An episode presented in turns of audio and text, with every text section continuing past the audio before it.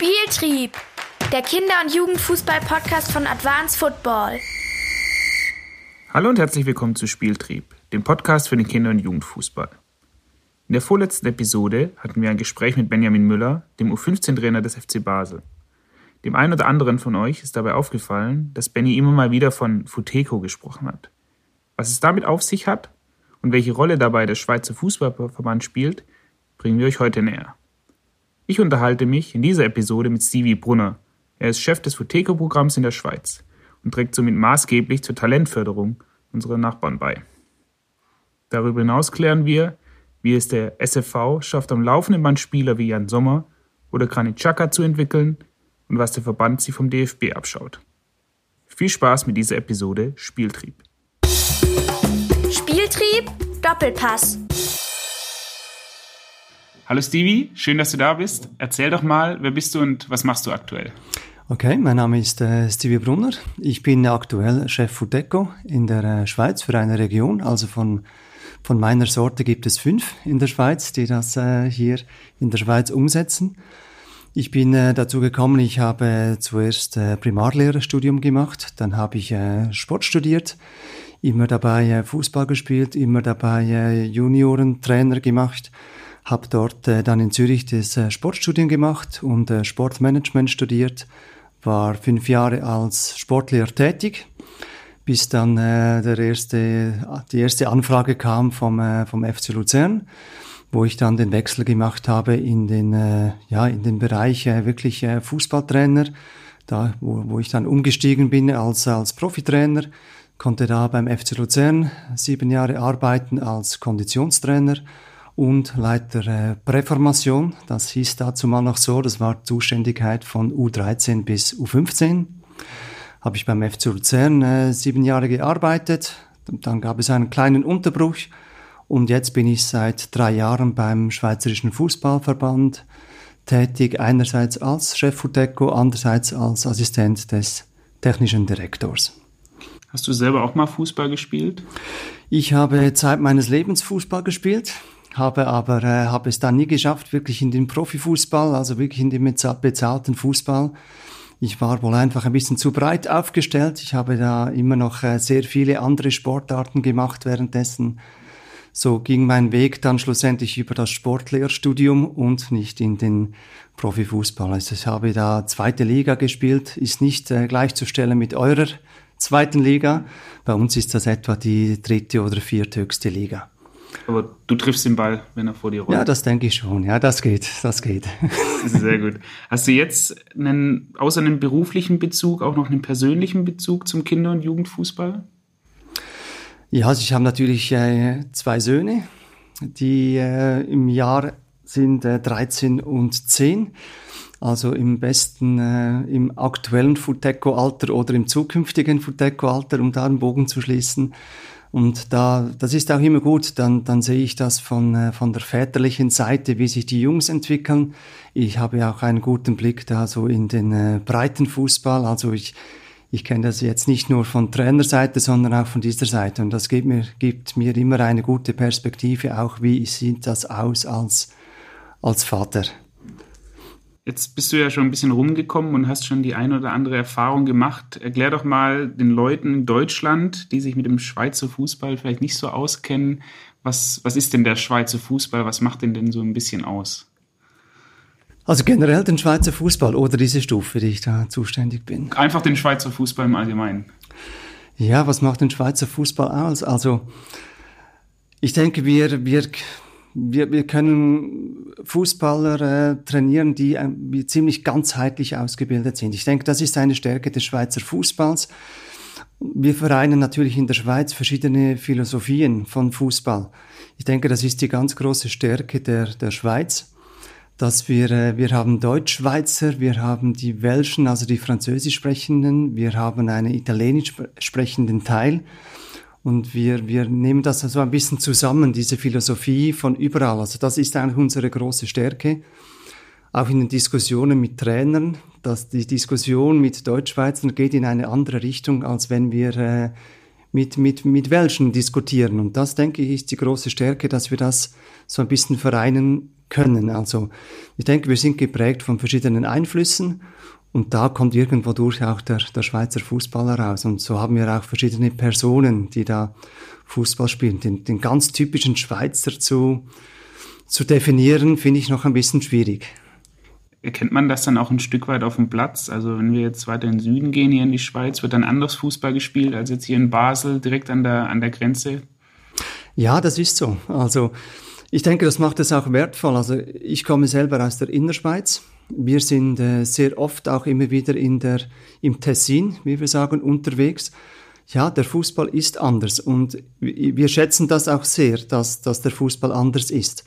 Also teilweise ist er dynamischer, manchmal ist er ein bisschen frecher, manchmal ist er technischer, gerade wenn wir äh, ja, in die Westschweiz gehen, da ist es ein bisschen technischer. Wir sind vielleicht etwas organisierter, aber äh, Kreativität finden wir eher dann wieder in anderen Landesteilen.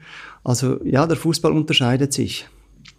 Wenn du jetzt so eine kleine Unterscheidung zwischen dem deutschen und dem Schweizer Fußball machen müsstest, du warst ja jetzt vor einiger Zeit auch vom DFB eingeladen, vielleicht kannst du da so deine Einblicke mal ein bisschen Revue passieren lassen? Ja, also der, der deutsche Fußball, was, was uns immer als erstes in den Sinn kommt, ist so die Mentalität.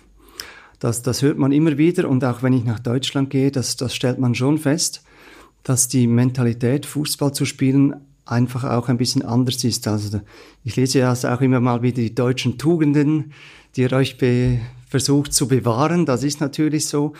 Aber wenn ich dann auch in die Trainings gehe, also das ist der größte Unterschied, den ich feststelle vom, äh, vom Training her. Ich habe den Eindruck, dass, dass die Deutschen noch fokussierter bei der Sache sind.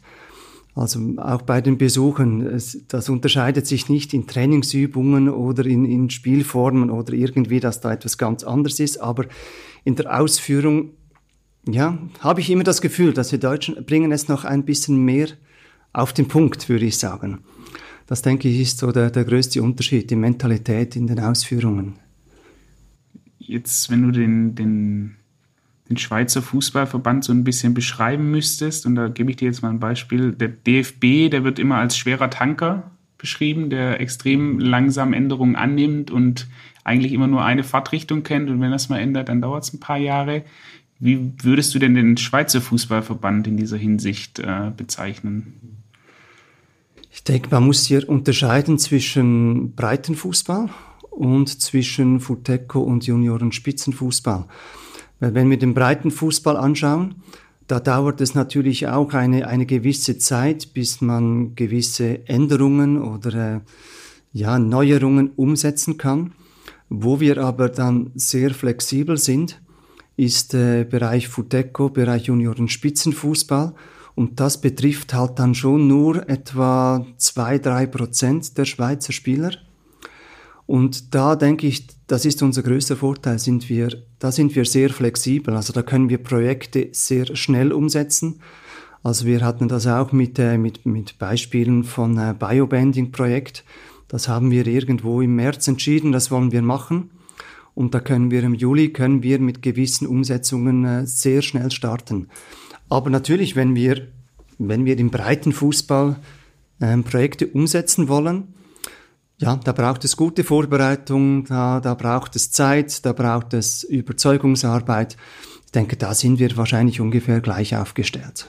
Jetzt hast du schon ein paar, ich nenne es mal Fremdwörter äh, benutzt. Erklär uns doch mal, was das Schweizer Nachwuchsförderungssystem auszeichnet und was sich auch mit dem Futeco auf sich hat.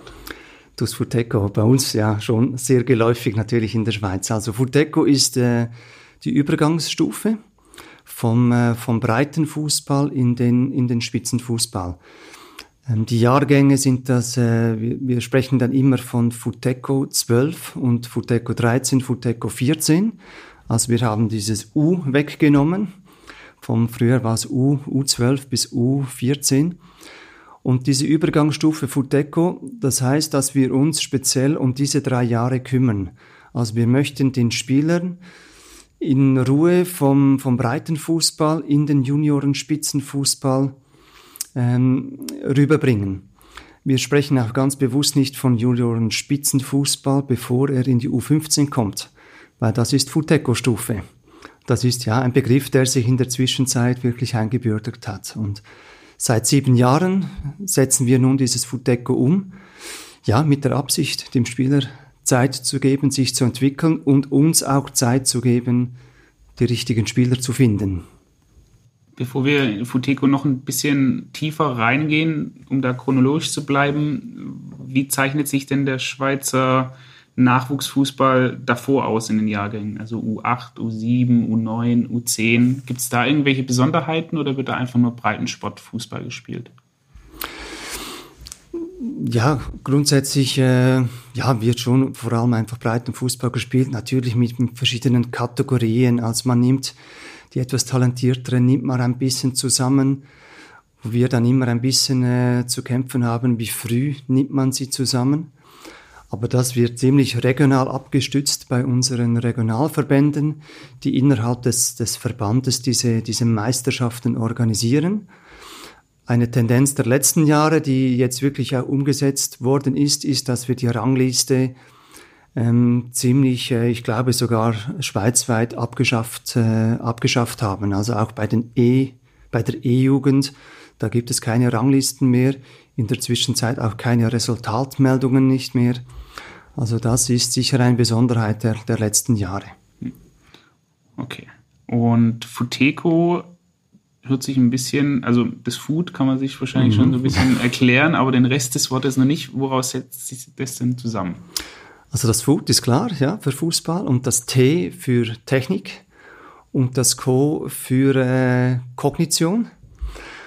Und das, äh, das sollen einfach die Schwerpunkte bedeuten, die wir auf dieser Stufe legen. Also wir wollen viel Fußball spielen, wir wollen mit dem Schwerpunkt Technik arbeiten und in den letzten Jahren vor allem die kognitive Entwicklung, die uns äh, sehr, sehr am Herzen liegt, dass wir da Schwerpunkte setzen können. Wie ist das alles entstanden? Also wenn man sich das, das deutsche Talentfördersystem zum Beispiel anschaut, da gab es halt 2002 einen großen Knall ähm, bei der Europameisterschaft und dann wurde das alles aufgesetzt mit den Nachwuchsleistungszentren, mit den DFB-Stützpunkten. Gab es in der Entstehung des, des Futecos auch so einen, ja, so einen Punkt, wo es hieß, okay, jetzt müssen wir was ändern oder war das eine, eine Entwicklung, eine stetige? Nein, so den, das, den, großen Knall kann ich jetzt äh, kann ich nicht behaupten. Es war mehr so eine Entwicklung. Also es gab natürlich, äh, wir haben auch Partner in der Schweiz, also zum Beispiel Swiss Olympic. Die haben dann auch ein, gewisse Vorgaben gemacht gegenüber den anderen Sportarten. Also sie haben auch ein bisschen äh, eine Richtung vorgegeben, wie viele Spieler, dass man in welchem Alter trainieren sollte, um die man sich kümmern sollte auf dem Talentweg. Weil wir hatten das natürlich auch bei uns, dass man äh, die Frühselektion macht.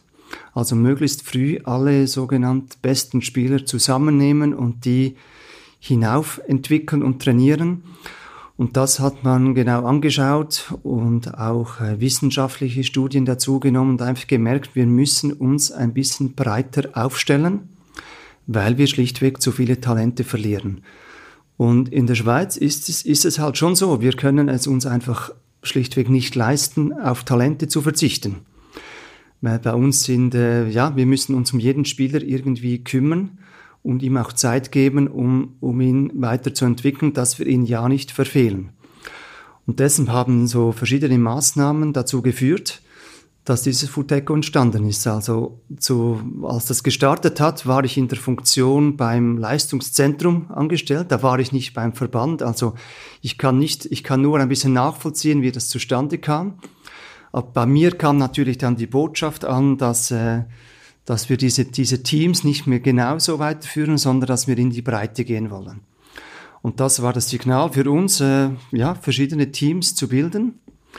Und ich gebe zu, ganz am Anfang habe ich das auch nicht ganz verstanden. Ich habe dann auch mir, mir die Überlegung gemacht, ja, wir müssen doch mit den besten Spielern, die in diesem Lernumfeld lasten, mit den anderen Besten, um sie gut zu machen. Und das hat auch ähm, dann schweizweit ziemlich viel ausgelöst dieses Futeco, dass man sagt, okay, wir kümmern uns jetzt ein, ein wenig mehr um die Breite. Und im Nachhinein muss ich sagen, ja, das war äh, ein sehr guter Entscheid, den ich natürlich auch nicht nur wegen meiner Funktion, sondern auch sonst äh, absolut äh, unterstütze. Also ein guter Entscheid. Aber der ist gewachsen und irgendwann hat es natürlich angeheißen, so jetzt äh, setzen wir Futeco um. Kann man das an, an konkreten Zahlen festmachen, wie erfolgreich Futeco im Moment ist? Also gibt es da Statistiken in irgendeiner Art und Weise, die du rausgeben darfst vielleicht auch? Ja, wir hätten das sehr gerne, natürlich. Also da sage ich immer wieder, wenn wir das ganz genau belegen könnten, wie erfolgreich ist Futeco, aber dazu fehlen uns schlichtweg irgendwo die, die Parameter. Also wo, wo macht man das dann fest? An welchen Parametern? Oder was heißt erfolgreich? Oder was ist die andere Frage denn, was wäre dann, wenn wir das nicht gemacht hätten? Ja, hätten wir dann Talente äh, übersehen? Also das ist wirklich schwierig. Also das, äh, im Moment läuft das Projekt seit sieben Jahren. Jetzt natürlich äh, versuchen wir das immer wieder zu analysieren, versuchen wir äh, Kennzahlen zu erörtern, wie viele Spieler kommen wann dazu. Was wir feststellen können, ist, wenn wir den Spieler wirklich nicht im Futeco haben, also ich sage Futeco 13, 14, dann wird es schon ziemlich schwierig, dass ein, ein Spieler dann noch den Weg ähm, findet in den Junioren-Spitzenfußball. Das können wir behaupten. Wir sind aber auch ziemlich breit aufgestellt. Also vielleicht kann ich das kurz erklären. Wir, wir sind bei Futeco 12, da kümmern wir uns um ungefähr 8 bis 12 Prozent aller, aller Spieler. Das kann je nach Regionen, kann das ein bisschen unterschiedlich sein, weil die Region je nachdem viele Berge hat oder es ist städtisch, dann ist es ein bisschen eine andere Ausgangslage. Aber im Schnitt sind wir bei 10 Prozent, Futeco 12 Spieler und dann gehen wir dann ein bisschen runter. Also ist es unsere Aufgabe, die 10 Prozent von den E-Jugendspielern zu finden. Und da muss ich sagen, die, die finden wir dann aber auch so dass wir wirklich sagen können, die, also die, die geeignetsten Spieler, die, die finden wir eigentlich. Aber schlussendlich zu, ja, wirklich zu sagen, um auf die Frage zurückzukommen, wie können wir es begründen, ob es, äh, was es wirklich gebracht hat? Ich denke, da braucht es äh, wirklich eine, noch eine genaue Analyse, die, die wir sicher in den nächsten Jahren machen müssen. Um jetzt nochmal weil es nicht ganz einfach zu verstehen ist, das Futeco, um das den, den Zuhörern nochmal so ein bisschen prägnanter zu, zu vermitteln. Also wie würdest du das beschreiben? Es fängt an in der, in der U12, die mhm. FE 12 heißt, mhm. ähm, und geht bis zur FE 14. Mhm. Und danach geht es in, in Leistungsfußball. Aber wie muss man sich diese Übergänge vorstellen? Wer wird da ausgewählt? Ähm, wo mhm. spielen die Spieler dann? Spielen die beim Verband oder spielen die bei, mhm. bei äh, Leistungszentren? Da darfst du gerne mal ein bisschen weiter ausholen. Okay, gerne. Also es geht schlussendlich geht es, geht es ja wirklich um diese drei Stufen. Und wir sichten die Spieler in der E-Jugend, also bei der E11-Jugend. Da bilden wir auch äh, die sogenannten Talentsichter aus. Da machen wir einen Kurs. Dann sind diese Talentsichter, die sind äh, subventioniert vom Schweizerischen Fußballverband. Die haben die Aufgabe, diese 10% Spieler zu finden, die wir dann ins Futeco 12 hineinnehmen. Und jetzt ist es so, dass das Futeco 12, das ist noch äh, ziemlich unterschiedlich je nach Region. Also da gibt es teilweise Teams, wenn ich äh, als Beispiel jetzt äh, die Innerschweiz nehme, da gibt es den FC Luzern natürlich, da gibt es aber auch die Partnervereine der SC Kriens und Zug. Und dann gibt es diese Teams und dann gibt es aber auch Stützpunkte. Und je nach Region gibt es mehr Teams oder, oder mehr Stützpunkte. Also wenn ich das mit Zahlen ein bisschen äh, dokumentieren kann, wir haben insgesamt in der Schweiz bei Futeco 12 haben wir 100 solche Organisation, das können Teams oder Zellen sein. Das heißt, 100 solche Zellen, überall sind etwa 18 Spieler, also wir kümmern uns um 1800 Spieler. Für uns sind das ungefähr 10 Prozent der aktiven Fußballer. In, der Deutschschweiz, äh, in, der, in, der, in Deutschland ist es etwa zehnmal so groß natürlich. Deshalb ist es für uns auch, ja, ich sage, ich sage trotzdem relativ einfach, diese Spieler zu finden. Und dann spielen die Fußball in Futeco 12 in unterschiedlichen Organisationen, teilweise mit Stützpunkttraining einmal in der Woche, teilweise in Teams dreimal pro Woche. Teilweise spielen sie gegen andere Futeco 12 Teams, teilweise sind sie dann in einer Region auch integriert in den Meisterschaftsmodus. Und das ist im Moment sehr unterschiedlich. Das, da sind wir dran, das ein bisschen zu vereinheitlichen dass wir das schweizweit vielleicht äh, etwa ähnlich äh, darstellen könnten. Dann von diesen Spielern gehen wir in der nächsten Stufe gehen wir auf äh, fixe Teams. Also Futeco 13 und 14, die arbeiten nur noch mit Teams. Gibt es keine Stützpunkte mehr. Da sind wir im Moment bei ungefähr 60 Teams. Und da organisiert der SFV, der Schweizerische Fußballverband, organisiert die Meisterschaft, gibt die Spielpläne raus, schaut auf regionale Bedingungen, schaut, dass wir äh, nicht zu lange Reisewege haben, aber trotzdem zwischendurch äh, die Partnerschaften, das heißt so ein bisschen die Besten gegen die Besten spielen lassen. Aber wenn ich wieder die Innerschweiz als Beispiel nehme, die Innerschweiz hat da fünf Teams, die sie grundsätzlich stellen müssen aufgrund der Zahlen. Und diese fünf Teams, die, die, werden, äh, die werden betreut vom Koordinator Futeco der Partnerschaft. Auf der Stufe 14 gehen wir ein bisschen zurück, obwohl in vielen Regionen ist es, ist es parallel, sind es immer noch gleich, aber es gibt auch Regionen, da macht es Sinn, wenn man etwas wieder zurückgeht, also die Pyramide ein bisschen kleiner wird. Und da das gleiche Prozedere, diese Teams spielen gegeneinander, Spielbetrieb wird von uns gestaltet und die spielen dort, äh, ja, spielen dort Fußball mit, auch mit unseren Regeln, die wir vorgeben, da kommen wir vielleicht noch dazu. Und nach dieser Stufe, nach dieser Futeco 14, ist der zweite große Schnitt, wo sich äh, die Regionen Gedanken machen müssen, welche Spieler nehmen wir jetzt in den Junioren Spitzenfußball U15. Und dort sind es dann noch äh, ungefähr 40 Teams. Und dann läuft es so weiter, wie die Pyramide dann halt, äh, halt, halt läuft. Hm. Wie findet ihr eure Spieler? Also gibt es da bestimmte Kriterien, die ihr verfolgt? Oder ist es dann weil wir es vorhin davon hatten, es gibt ja verschiedene Regionen und mit verschiedenen Einflüssen. Ist es komplett unterschiedlich für jede Region oder ist es, gibt es dann was einheitlich vorgegebenes vom Verband? Nein, vom Verband gibt es da etwas Einheitliches und zwar arbeiten wir mit dem äh, Tipps für das T, I, P und S, was wahrscheinlich auch bei anderen Ländern so zur Anwendung kommt. Also das T für Technik, I für Spielintelligenz, P Persönlichkeit und das S steht für äh, Schnelligkeit. Teilweise wird es auch äh, Tipps E genannt, weil der Entwicklungsstand auch noch äh, hineinkommt. Und da gibt es einheitliche, ja, so eine Vor Vorgaben. Wir haben, wir haben das versucht zu definieren. Was heißt das jetzt? Ein technisch guter Spieler, wie erkennt man das auf dem Feld?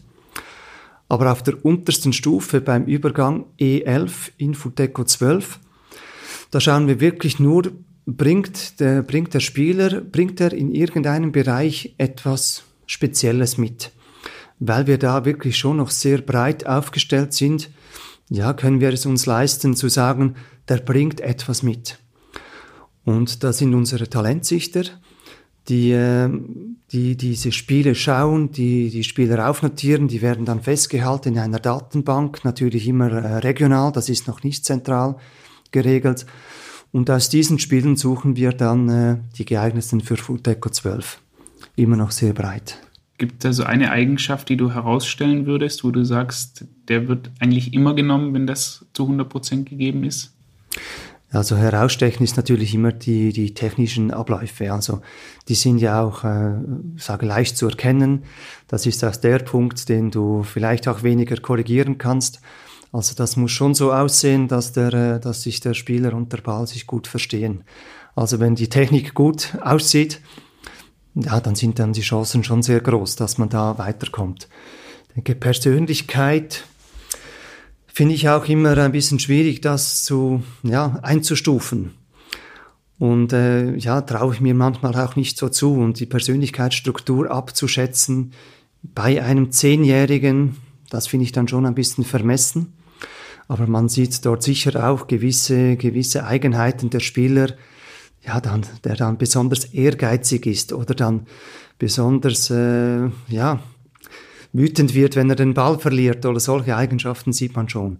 Aber man merkt auch, dass die Technik sich dann schon auch durchsetzt. Technik gepaart dann mit der äh, Spielintelligenz natürlich. Aber das sind schon diese zwei Punkte. Die, die Talentssichter, die dann in den einzelnen Regionen unterwegs sind, haben die eine spezielle Befähigung? Also wieso sind die das oder wieso werden die dazu berufen und wie werden die dann auch geschult? Also der Regionalverband oder die Partnerschaften, Die, die suchen diese Talentsichter, die machen sich Überlegungen, wer könnte jetzt diese Talente entdecken auf den Plätzen.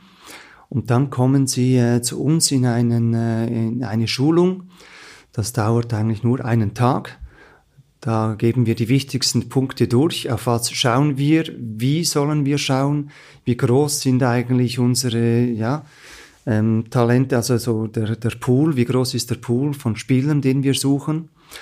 Und ein, groß, ein großes Thema ist dann der äh, Entwicklungsstand, der biologische Entwicklungsstand, dass man den einfach nicht außer Acht lässt. Die werden dann geschult an einem Tag, gehen dann wieder in die Regionen, schauen sich die Spiele an, notieren die, notieren die auffälligen Spieler und dann machen wir nach einem halben Jahr machen wir einen Wiederholungskurs. Da gehen wir dann wirklich in den Regionen, nehmen wir die Talentsichter zusammen, schauen uns gemeinsam ein Spiel an und äh, ja, diskutieren halt über das Spiel, schauen, was war jetzt auffällig und welche Spieler würdest, die Frage ist dann, welche Spieler würdest du dann jetzt weitermelden? Das ist so eigentlich dies, dieser Kurs und wenn Sie diese Befähigung haben, dann sind Sie offiziell Talentsichter und dann können Sie auch weiterhin äh, diese, dieser Arbeit nachgehen. Welches Wettkampfsystem wird in Futeco umgesetzt? Du hast es vorhin kurz angesprochen. Die spielen dann in den Altersbereichen FE12 bis FE14 im Futeco-System. Was, was bedeutet das denn? Weil gerade in Deutschland ist es zurzeit so ein großes Thema, vor allem im Kinderfußball mit Funinho bzw. Mini-Fußball 3 gegen 3. Wie setzt ihr das da um? Also bei Futeco 12 ist es so, dass die, die Umsetzung aktuell noch ziemlich bei den Regionen liegt. Also teilweise arbeiten die Regionen äh, nur noch mit Teams. Die sind da in der Umsetzung auch frei. Da sieht man äh, 7-7, da sieht man 9-9, da sieht man kleine Tore, da sieht man große Tore. Deshalb, deshalb auch unsere Gedanken zur Vereinheitlichung dieser Stufe. Ähm, klarer wird's dann auf äh, Futeco 13 Stufe.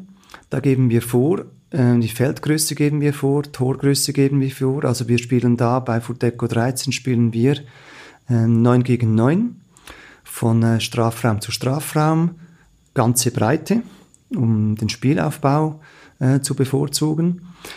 Große Tore, immer ein Anlass zur Diskussion, vor allem äh, wenn Saisonstart ist und der Futeco 13 Spieler im großen Tor steht, sieht das schon äh, ein bisschen lustig auch noch, aber das pendelt sich eigentlich gut ein.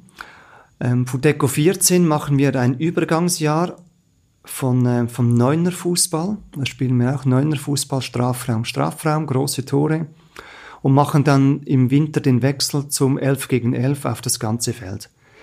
Der Gedanke dabei ist, ist dass, dass der Trainer diesen Prozess mit der Mannschaft durchführen kann. Das wurde so festgelegt. Ich darf aber auch sagen, dass wir natürlich uns immer wieder Gedanken machen, ist es das optimale Spielformat? Also im Moment machen wir uns sehr viel und intensiv Gedanken, vor allem bei den Zwölfern, was ist ideal. Wir haben auch Pilotprojekte, die durchgeführt werden im Moment mit verschiedenen Größen, mit verschiedenen Anzahlen, mit auch mit Spezialregeln, mit dem Selbstpass beispielsweise bei Futeco 12, dass man anstatt den Einwurf den Ball wie von Funinho den Ball am Boden setzen kann und hineinlaufen kann. Da sind wir am Ausprobieren. Wir diskutieren aber auch äh, Spielformat für Deco 13 und 14. Weil schlussendlich wollen wir, dass sich der Spieler optimal entwickelt. Und da fließen äh, ja, sehr viele Meinungen hinein in diesen Prozess. Also da gehen wir auch in die Vereine, ähm, Fragen äh, zu der Umsetzung oder fragen unsere Nationaltrainer, die immer ein großes Gewicht haben natürlich bei der Entwicklung solcher Projekte. Also wir diskutieren sehr häufig aber natürlich sagen wir nicht einfach, jetzt geht's mal weiter so und sondern das muss dann schon wohl überlegt sein. Immer mit dem Gedanken, was ist die beste Lösung für den Spieler? Das muss immer, muss immer im Zentrum stehen der Überlegungen. Wie ist denn da die, die Zusammenarbeit einerseits mit den, mit den Leistungszentren, also sei es FC Basel oder in, in Luzern, und auf der anderen Seite mit dem, mit dem Breitensportverein? Gibt es da Gibt es da Stimmen, die dagegen schießen und sagen, das wollen wir eigentlich gar nicht, das behindert uns in unserer Eigenständigkeit oder ist das einfach so Common Sense in der Schweiz mittlerweile, dass alle sagen, Futeco, das hilft uns letztendlich weiter? Mhm.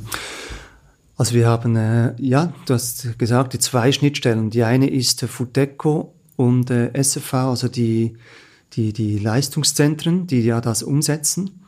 Seit zwei Jahren gibt es diese Funktion, die auch äh, subventioniert wird vom, vom SFV mit dem Koordinator Futeco. Wir als Chef Futeco sind unterwegs und unsere erste Ansprechperson ist der Koordinator Futeco, der dann die ganze Geschichte auch umsetzen will.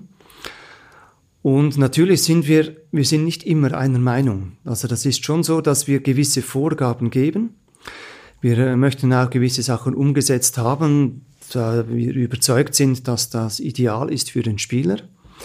Wir sind auch nicht immer ganz äh, einer Meinung, aber da sind wir immer äh, sehr offen. Wir möchten das auch aufnehmen. Es ist schon so, dass natürlich diese Koordinatoren Futeco Sie sind äh, ja viel intensiver mit der Umsetzung beschäftigt und ihnen fallen auch Entwicklungen vielleicht auch auf, die uns vielleicht weniger auffallen. Also da sind wir ja immer wieder in Diskussionen.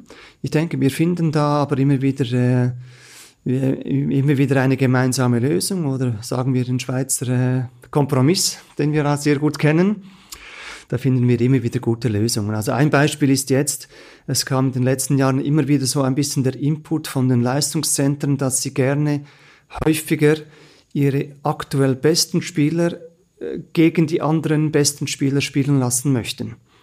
Und das haben wir jetzt auch aufgenommen, diese Rückmeldungen, und haben das so in, in den offiziellen Spielbetrieb auch integriert. Also beispielsweise werden sie alle, alle fünf Wochen machen wir diese Partnerschaftsturniere. Da sollen sie ihre, ihre aktuell besten Spieler zusammennehmen und gegen die anderen spielen. Und das ist jetzt sicher so ein Beispiel für äh, eine, ein Input von, von einem Leistungszentrum, den wir, äh, den wir so umgesetzt haben. Die nächste Schnittstelle ist dann natürlich äh, Futeco und Breitenfußball.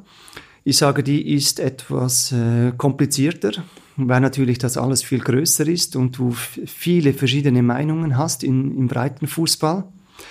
Da gibt es auch Projekte, zum Beispiel Region Zürich, die haben den äh, Futeco Botschafter, die dann speziell dafür ausgebildet werden, dieses Futeco in den Vereinen äh, ja, zu vertreten.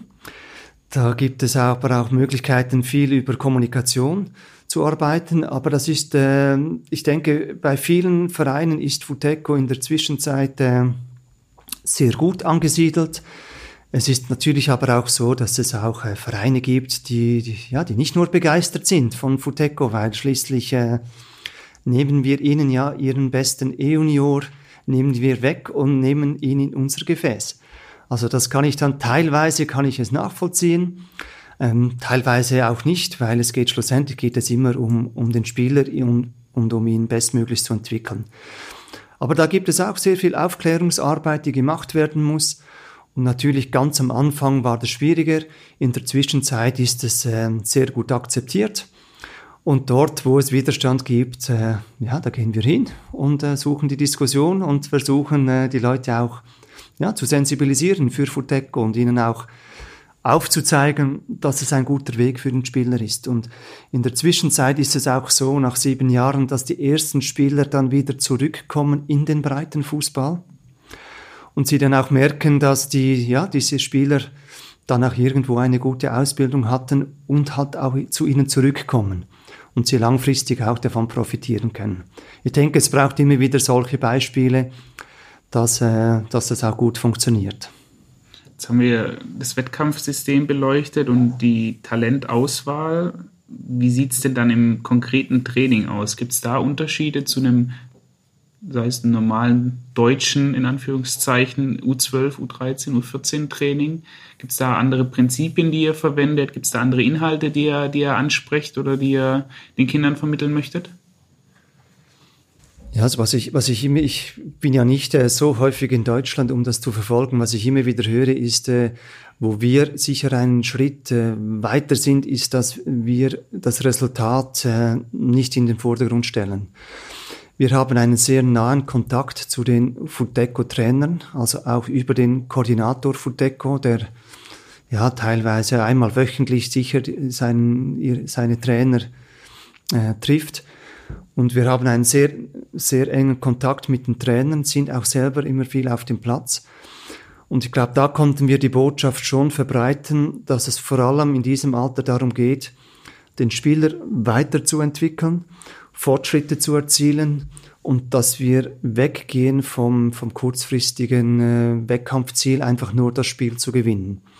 Da habe ich das Gefühl, haben wir in den letzten Jahren einen, einen Riesenschritt machen können durch Futeco, dass die Trainer wirklich sich auch gemeinsam am Wochenende Spiele anschauen können, gemeinsam über das Fußballspiel sprechen können und das wirkt sich natürlich auch aus auf die, auf die Trainingsinhalte. Weil die Trainingsinhalte sollen am Wochenende bestätigt werden und wir trainieren nicht, um am Wochenende ja, den Gegner zu schlagen. Also vielleicht äh, oder um Punkte zu holen, weil es gibt keine Punkte. Wir haben dort auch keine Ranglisten bis und mit Futeco 14, ähm, keine Ranglisten und deshalb kann sich der Trainer auch in Ruhe auf den, auf den Fortschritt konzentrieren. Wir haben auch Trainingsempfehlungen, also wir haben einen Leitfaden Futeco, den wir als Empfehlung ähm, den Vereinen rausgeben, den Leistungszentren. Der wird äh, sicher größtenteils übernommen und dann äh, angepasst mit den jeweiligen Bedürfnissen der, der Vereine vor Ort, also beispielsweise Basel oder Luzern. Und das ist natürlich auch völlig in Ordnung so. Und da denke ich schon, aber dass die Schwerpunkte, die möchten wir beibehalten. Also wir trainieren vor allem so im Bereich 1.1 bis, bis 5.5. Bei uns hat es noch keine Bedeutung, ob eine, ob eine Viererkette funktioniert, ob ein, ob ein, ein Pressing äh, mannschaftstaktisch gut umgesetzt wird. Das hat alles keine, keine Bedeutung. Wir wollen den einzelnen Spieler weiterbringen in diesem Bereich 1-1 bis 5-5. Das ist vor allem ja, unser Anliegen. Und das wird auch äh, sehr gut umgesetzt, muss ich sagen. Jetzt hast du es angesprochen, ihr habt ein paar Übungen und auch Trainingspläne und Vorgaben. Sind die auch für für deutsche Trainer einsichtlich oder ist es rein auf einer Plattform, die nur für den Schweizer Fußballverband bestimmt ist? Also es ist so, wir haben innerhalb der Schweiz haben wir eine, eine Trainer-Datenbank, wir haben einen Zugriff für Trainer, das nennt sich Club Corner.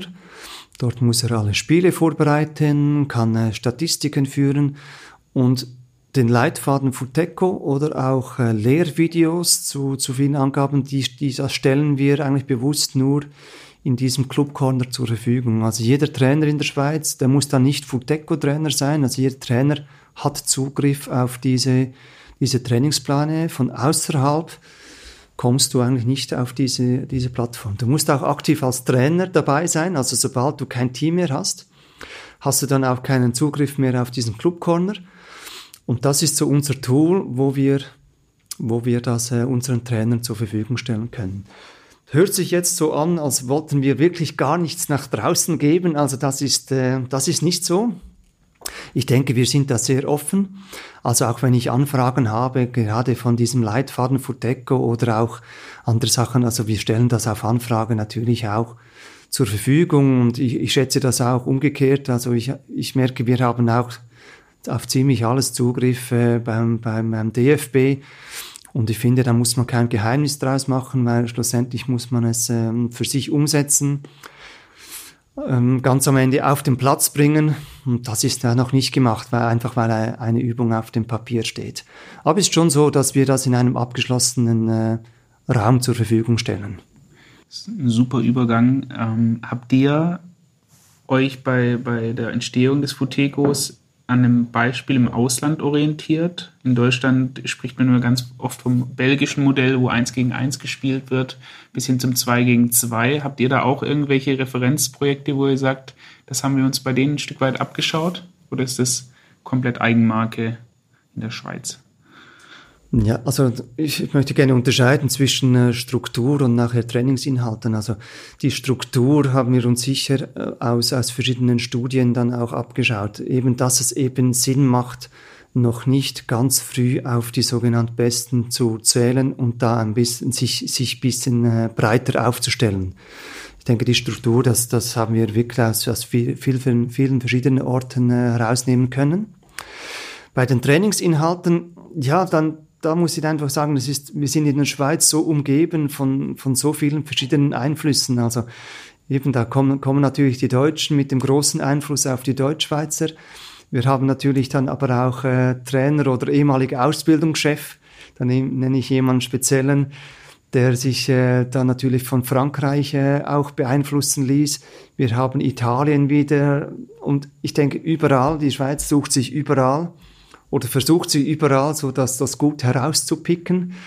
Konkrete Beispiele kann ich jetzt nicht nennen, aber äh, da versuchen wir wirklich überall äh, ja, herauszunehmen, was wir dann für uns umsetzen können. Belgier, da orientieren sich natürlich viele im Moment. Ähm, holländische Modelle auch. Ich glaube schlussendlich, wenn, wenn wir sagen, wir wollen uns um den, um den Spieler kümmern, dann, dann geht es einfach wirklich darum, im Fonteco, das ist auch ein großes Credo bei uns, äh, coache den Spieler.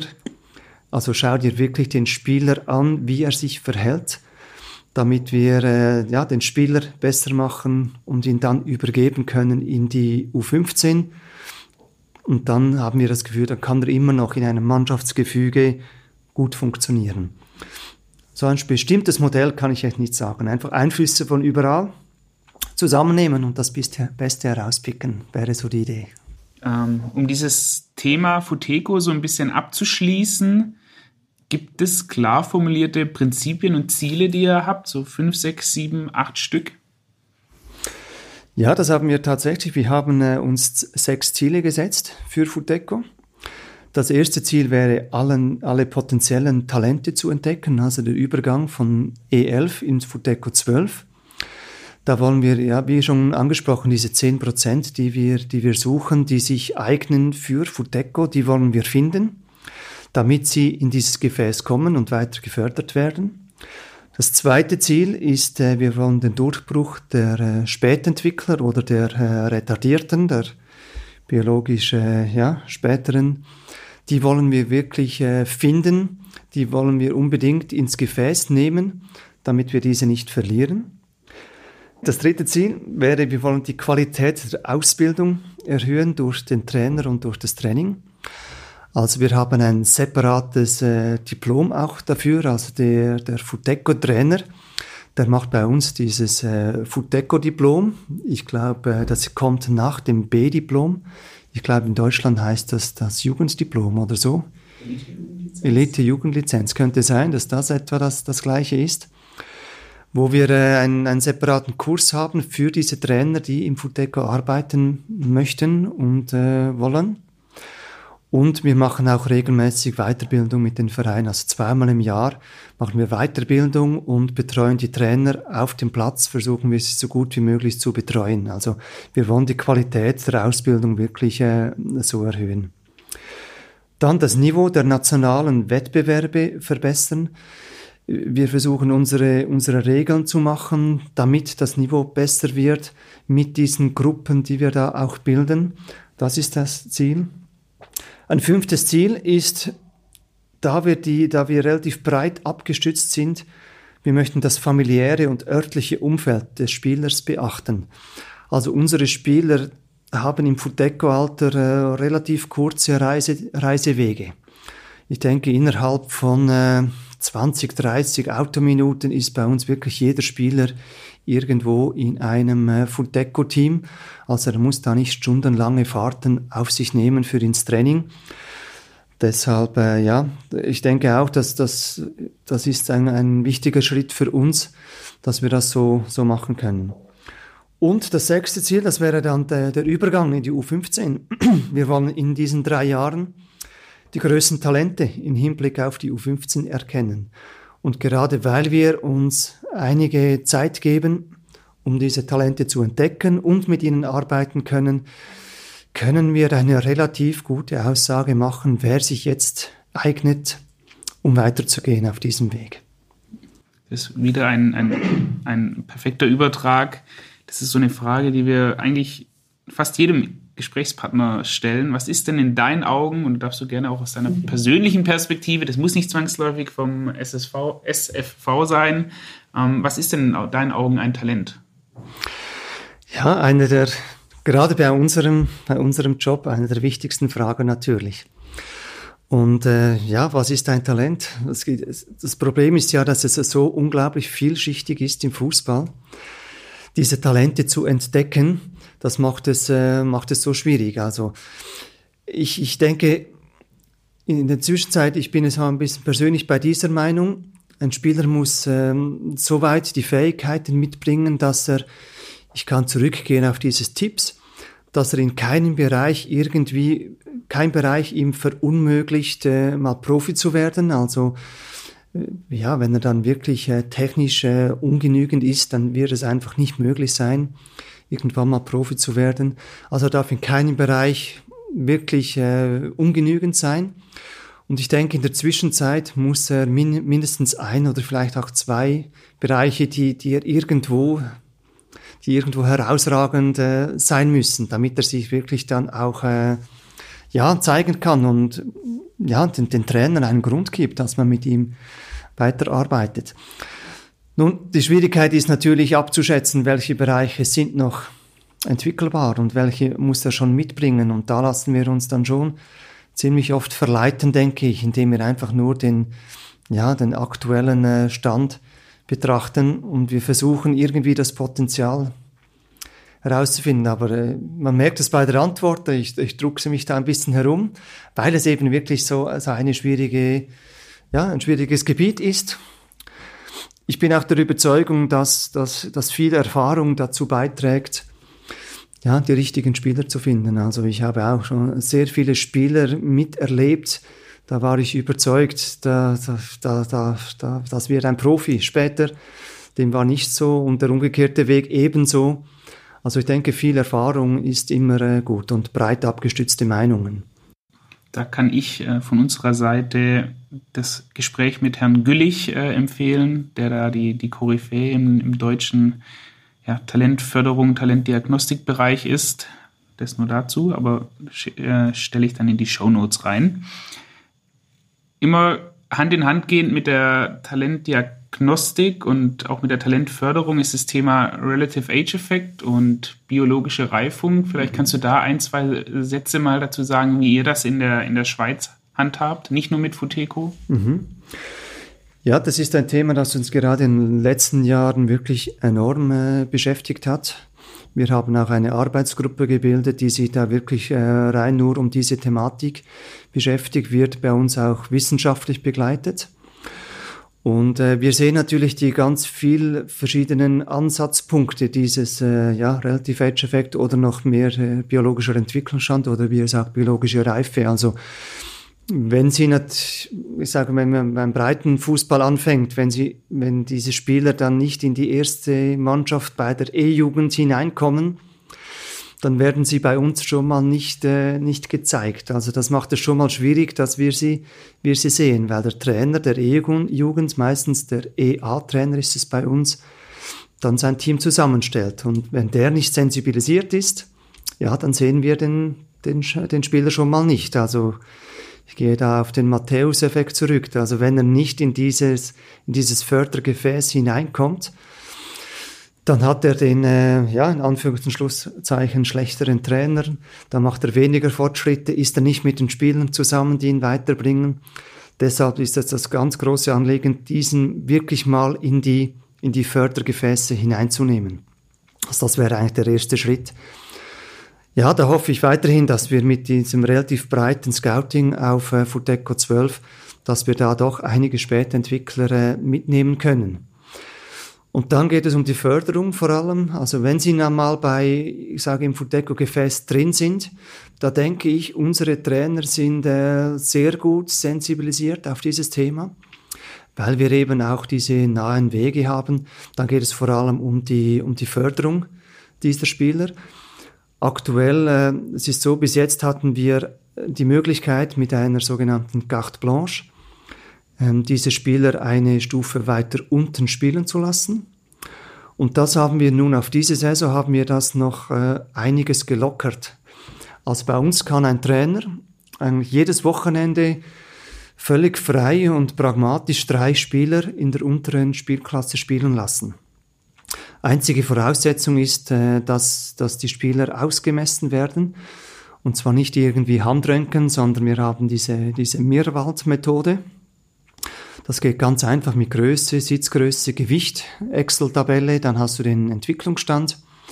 Und da machen wir Empfehlungen. Also wenn, äh, wenn der, wenn der Spieler äh, einen Entwicklungsstand entspricht, der wirklich für eine Stufe weiter unten gegeben ist, dann kann er ihn jederzeit unten einsetzen. Also wir geben dem, den Trainern oder wir sagen ihnen Ausbildnern, wir geben ihnen sehr äh, gute Handlungsmöglichkeiten, sehr einfach die Spieler so, so zu fördern. Wir dürfen aber diese, die andere Seite auch nicht vergessen. Also wir reden dann meistens nur von den äh, Retardierten. Wenn ich mal, mal die Akzelerierten ansprechen darf, die Spieler, die dann bei der äh, Futeco 13 schon physisch so, so präsent sind, dass sie einfach wirklich keinen Widerstand bekommen, da machen wir auch Empfehlungen. Messt ihn aus und wenn ihr merkt, er ist für die nächsthöhere Stufe eigentlich so weit entwickelt und er ist äh, von der Trainereinschätzung her, er ist äh, wirklich gut, dann lasst ihn doch bitte auch eine Stufe weiter oben spielen. Und das sind so die Empfehlungen. Das sind wir im Moment am, am Ausprobieren und mir eigentlich mit, äh, mit gutem Erfolg. Die Trainer können das handhaben. Ich denke, sie sind äh, gut sensibilisiert, sie sind gut ausgebildet und äh, wir hören da auch keinen Widerspruch dass beispielsweise ein Futeco 14 Trainer gegen ein anderes Team spielt und da sind da vielleicht drei U15 Spieler auf dem Feld. Ja, erstens siehst du sie ja gar nicht, weil sie ja meistens äh, nicht so weit entwickelt sind. Aber da gibt es auch überhaupt keinen Widerstand, weil man auch nicht das Resultat im, im Fokus hat. Also dann wird dann einfach gespielt. Und so hoffen wir, dass wir äh, ja, den Spieler individuell weiterentwickeln können. Das hört sich ja alles immer super an. Und also wir haben uns ja auch ein bisschen näher mit der ganzen Thematik beschäftigt. Jetzt kommen wir mal zu den harten und manchmal auch ganz einfachen äh, Zuschauerfragen. Ähm, vier Stück sind es an der Zahl. Erste, vielleicht kannst du sie nicht alle beantworten, weil das dann auch ein bisschen allgemeiner gehalten ist, aber darfst da gerne mal dazu gerne Stellung nehmen. Schaut ihr euch viele Inhalte, Strukturen bei anderen Nationen ab?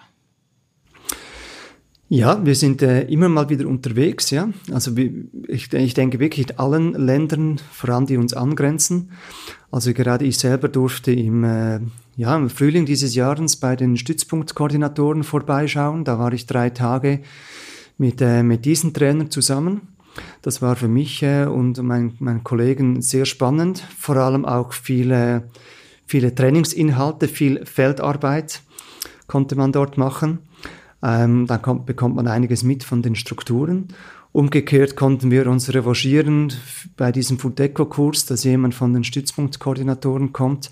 Also da wollen wir wirklich schauen, dass der Kontakt äh, bestehen bleibt. Und ich denke, für uns ist es ja auch, äh, ja, wir sind, im, wir sind in zwei Stunden, sind wir schon auch in Deutschland. Ich gehe immer mal wieder nach Deutschland, schaue mir auch Trainings an, schaue mir Strukturen an aber dann auch immer im Wissen, dass man das nicht äh, einfach kopieren kann. Man muss es immer umsetzen für, für das eigene Land. Aber wir sind da schon immer im Austausch, weil wir wollen ja auch profitieren von, von anderen Ländern. Und umgekehrt offensichtlich äh, dürfen wir auch mal was zeigen, was wir machen. Die nächste Frage, die, die ist ein bisschen tricky. Wo steht der SFV in zehn Jahren? Gibt es einen Plan für den Gewinn eines Titels? Ja, Pläne gibt es natürlich. Pläne gibt es äh, zuhauf, dass, dass wir äh, einen Titel holen. Und wenn man das realistisch einschätzt, also ja, es ist natürlich für uns schon, schon schwierig, rein von der Größe her, dass wir da mal einen Titel holen. Ich denke, wo wir immer noch ein bisschen immer wieder davon zehren, ist der U17-Weltmeistertitel, übrigens äh, zehnjähriges Jubiläum. Da zählt man immer wieder äh, davon, aber es ist natürlich schon äh, sehr schwierig für, äh, für Schweizer Teams. Aber so ein Beispiel, wenn wir, wenn wir einen Schakka haben, dann hat Deutschland halt äh, zehn davon. Das macht es umso schwieriger, aber ich denke trotzdem, wenn wir schauen, wie wir uns immer wieder in den letzten, ich glaube zwölf oder sogar, äh, sogar 16 Jahren immer wieder qualifizieren konnten für EM und WM-Endrunden, ja, dann dürfen, das ist für uns ganz sicher nicht selbstverständlich. Da dürfen wir auch irgendwo sagen, doch, das, da sind wir gut unterwegs. Und wenn es dann mal ganz nach oben gehen sollte, dann muss einfach für, für eine Schweizer Mannschaft, da muss halt wirklich einfach alles, alles passen. Und wer weiß, vielleicht äh, gibt es eine Endrunde, wo einfach alles passt. Und dann, äh, ja, träumen wir da weiter. Die nächste Frage ist noch ein bisschen fieser oder allgemein gehaltener. Wenn ich die Nati spiele, spielen sehe, dann sehe ich meist geordneten und linearen Fußball. Mir fehlt es etwas an Herzblut und Kreativität. Wie kann man das ändern? Ja, das ist tatsächlich etwas, das wir immer wieder hören und wo wir uns aber auch, ja, wo wir uns schon viele Gedanken machen. Und das ist tatsächlich eine Feststellung, die wir auch selber äh, merken. Wir haben schon einen geordneten und einen geordneten Fußball. Und das hören wir, also ich als Deutschschweizer, wir hören das natürlich auch immer wieder aus anderen Regionen der Schweiz, die etwas weniger strukturiert Fußball spielen. Und ich kann definitiv sagen, dass uns das gut tun würde manchmal weniger strukturiert, also ich sage mal äh, nach, nach vorne weniger strukturiert zu spielen. Ich, ich weiß aber nicht, wo, wo wir da genau ansetzen wollen, weil ich denke auch, dass es auch mit der Mentalität nicht im Fußball, sondern allgemein der, der Menschen in einem Land zu tun hat. Und ja, wir Schweizer gelten halt schon auch, auch ein bisschen als strukturiert und dementsprechend spielen wir dann halt auch Fußball. Aber wenn ich ja, die letzte Endrunde anschaue, da, da sind wir ausgeschieden gegen ein Team. Ich nehme da Schweden.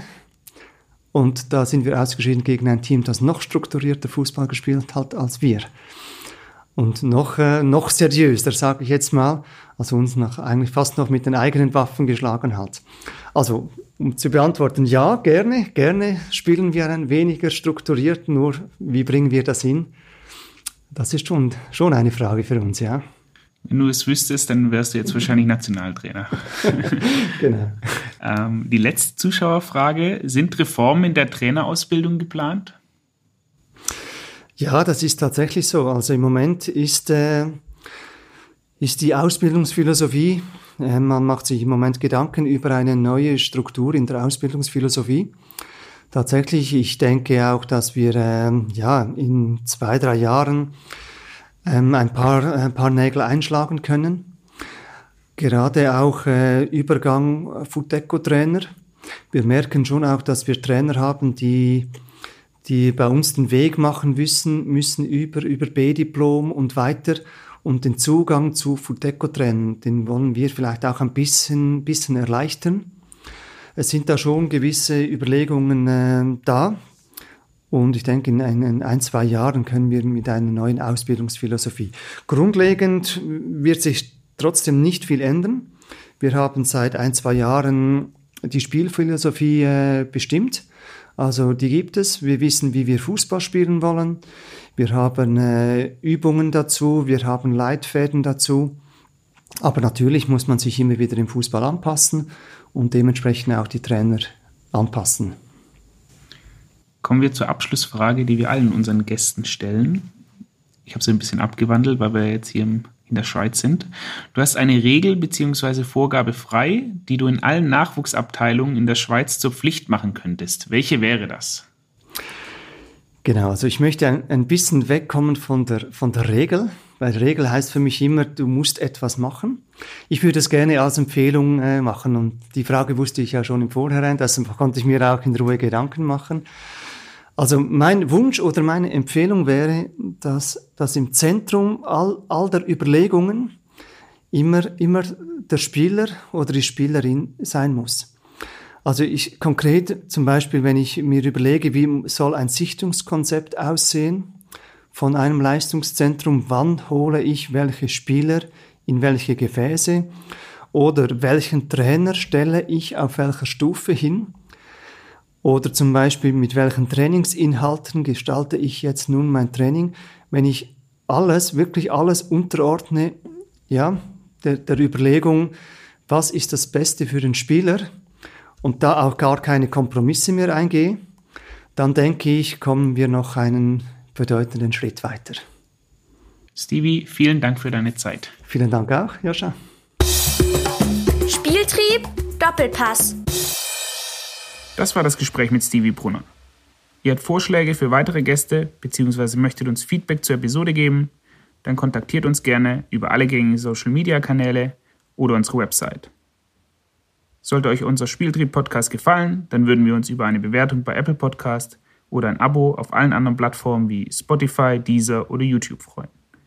Wenn ihr keine weitere Episode verpassen möchtet, abonniert unseren Newsletter. Bis dahin eine gute Zeit. Macht's gut.